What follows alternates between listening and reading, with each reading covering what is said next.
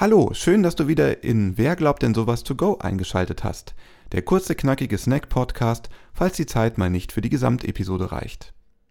Heute geht es darum, die eigenen Werte herauszufinden. Klaus berichtet davon, welche Werte für ihn wichtig geworden sind. Wir wünschen dir viel Spaß. Klaus, wie hast du denn eigentlich in deinem Leben herausgefunden, was dir wichtig ist, wo deine Werte liegen?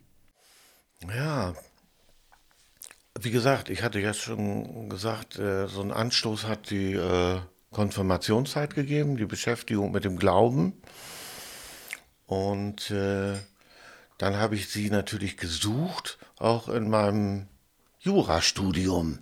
Da wird ja auch vieles vermittelt, was, wo die, ähm, ja, was die Gesetzgeber des Grundgesetzes zum Beispiel gedacht haben, was jetzt wichtig ist für einen Staat und für die Menschen, insbesondere die in diesem Staat leben. Und eben auch, es gibt ja verschiedene Rechtsgebiete, auch im Zivilrecht, im Handelsrecht, was ist der Sinn dahinter? Ne? Was soll dabei rauskommen?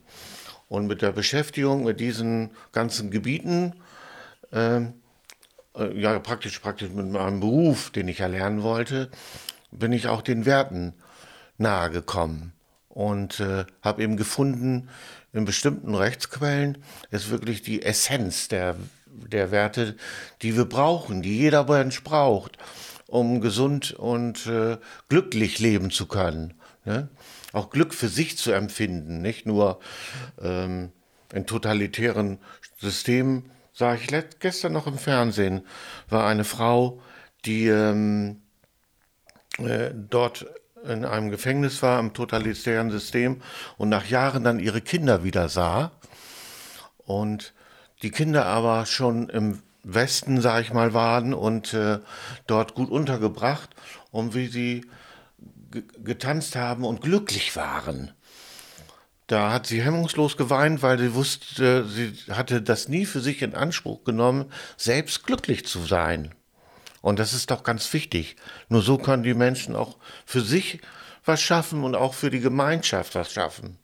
Ne?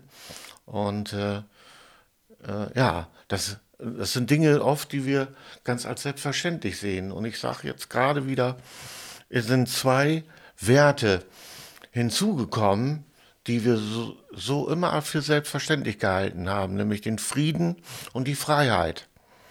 Ne? Und wir, wissen, wir sehen ja, wie, auf welche furchtbare Weise da Menschen ums Leben kommen, die nichts getan haben, für nichts und gar nichts werden die da ermordet. Ne? Und äh, Friede und Freiheit ist auch eine wichtige Sache und man muss, sieht man auch heute an den Regierungen sehr daran arbeiten, dass das auch bei uns so bleibt. Mhm. Wir hatten das ja auch schon mal vor nicht allzu langer Zeit, wo ist auch ganz furchtbar um diese Werte stand. Mhm. Aber das, ich sag mal, ich will dann nicht, nicht oberlehrerhaft sein, aber ich sag, sowas gehört dazu. Und ich erfahre jetzt immer, Mensch, du äh, da denkst, das ist doch schon lange garantiert ne, für uns. Aber es ist ganz nahe jetzt bei uns, dass da ähm, ja, auf diese Weise gebrandschatzt wird. Und dieser Funke kann auch überspringen, wenn einer der hohen Herren da mal einen Fehler macht. Ne? Es, ich sage mal, es braucht immer nur einen einzigen Mann, der sowas auslösen kann. Und das ist so furchtbar erschreckend. Und deswegen, man muss lange daran arbeiten. Ich freue mich über alle Menschen, die für den Frieden arbeiten und das auch schon seit Jahren und für die Menschenrechte eintreten. Ähm, das ist etwas, was nicht von alleine bleibt. Was sind für dich, würdest du sagen, die drei wichtigsten Werte, also für dich persönlich? Ja, Freiheit, Frieden ist dazugekommen. Jetzt komme ich in Not mit dreien. Ich darf natürlich auch gerne mehr sagen. Genau, ja, genau. Ja, die, was ich auch schon sagte, die freie Meinungsäußerung, wenn die garantiert ist, entstehen auch viele andere Werte. Ne? Die sind dann auch mit garantiert. Ich sage immer, das ist so der Sensor. Wenn es da mit bergab geht, geht es auch äh, mit der Demonstrationsfreiheit. Das ist nicht nur irgendwie in Deutschland hat Demonstration immer so was Böses, ne? So ein bisschen böse. Aufmüpfigkeit. Mhm. Und äh, ich dachte, das ist unser Recht. Der, der äh, Gesetzgeber äh, zur, äh, ja, als das Grundgesetz geplant wurde, der wollte das so. Das darf nicht unterdrückt werden, sondern jeder. Selbst, äh, ich stand ja letztens auch jetzt mal vorm Rathaus und habe äh, da das Rathaus mit beschützt, dass das nicht gestürmt wird. Es war uns zwar unangenehm und wir hielten uns auch vollkommen im Recht und die anderen waren alle aus unserer Sicht böse. Aber die dürfen ihre Meinung sagen, wie ich schon sagte. Ne? Aber ähm, übergreiflich werden und äh, ähm, Institutionen vernetzen äh, oder verletzen und das Rathaus stürmen dürfen sie nicht. Ne? Das war so eben auch, äh, dass man da nochmal sagt, ja, da musst du hin, Klaus. Ne? Auch wenn du sonst so ein bisschen bequem bist, da musst du hin. Da gibt es gar, keinen, gar keinen, da diskutiere ich nicht mit mir. Mhm. Ich bin auch keiner, der groß die Welt verändert hat. Aber was würde ich noch sagen? Ja, Unverletzlichkeit der Wohnung ist wichtig. Ja, da darf nur jemand rein, wenn er einen Durchsuchungsbefehl hat, der den Richter unterzeichnet hat. Polizei, wenn sie irgendwie einen Täter suchen und so äh, bei Gefahr im Verzug, wie man so schön sagt. Aber die Wohnung gehört dem Einzelnen, das steht auch im Grundgesetz. Ne? Damit er einen Raum hat, der für sich, der für ihn da ist. Ne? Und Versammlungsfreiheit ist das gleiche. Recht auf freie Wahlen und das Rechtsstaatsprinzip. Ne? Dass wir einen Rechtsstaat haben. Auch wenn der auch in, aus anderer Sicht manchmal nicht so handelt, wie man das gerne hätte. Aber wir haben einen Rechtsstaat, das ist wichtig. Ich hätte noch eine Frage zu der ähm, Sache mit der Wohnung, wenn du sagst, ähm, dass da kein anderer rein darf.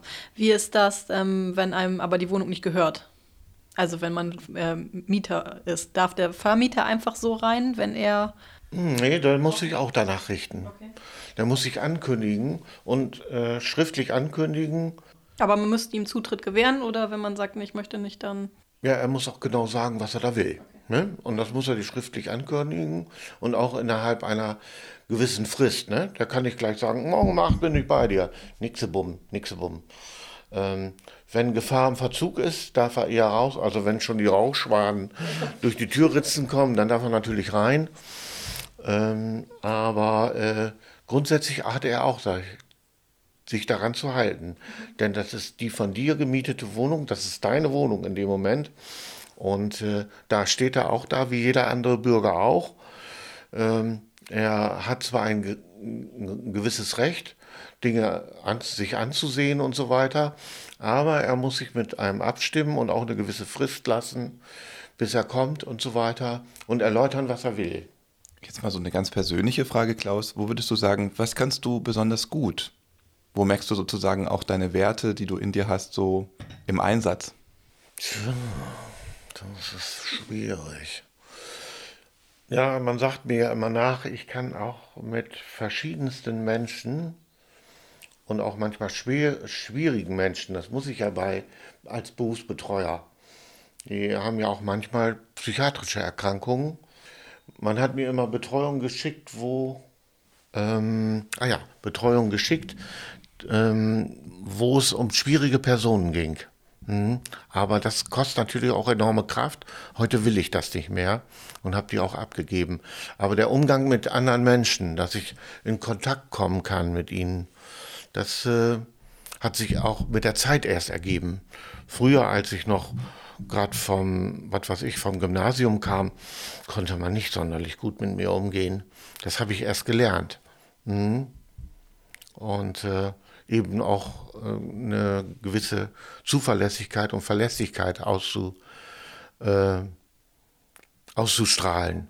Nicht irgendwie nur vorzugeben, sondern auch so zu sein.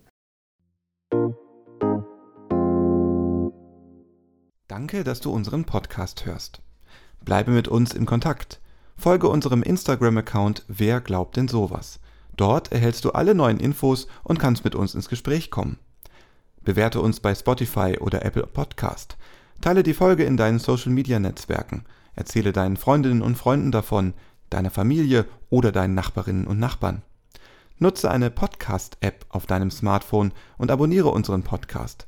Dann kannst du nichts verpassen. Bei Fragen kannst du dich gerne bei uns melden. Alle Infos erhältst du auch in den Show Notes. Wir freuen uns, dass du dabei bist und unsere Arbeit unterstützt. In einigen Tagen erscheint dann der nächste Teil unseres To-Go-Podcasts. Wir wünschen dir eine gute Zeit. Bis dahin. Tschüss.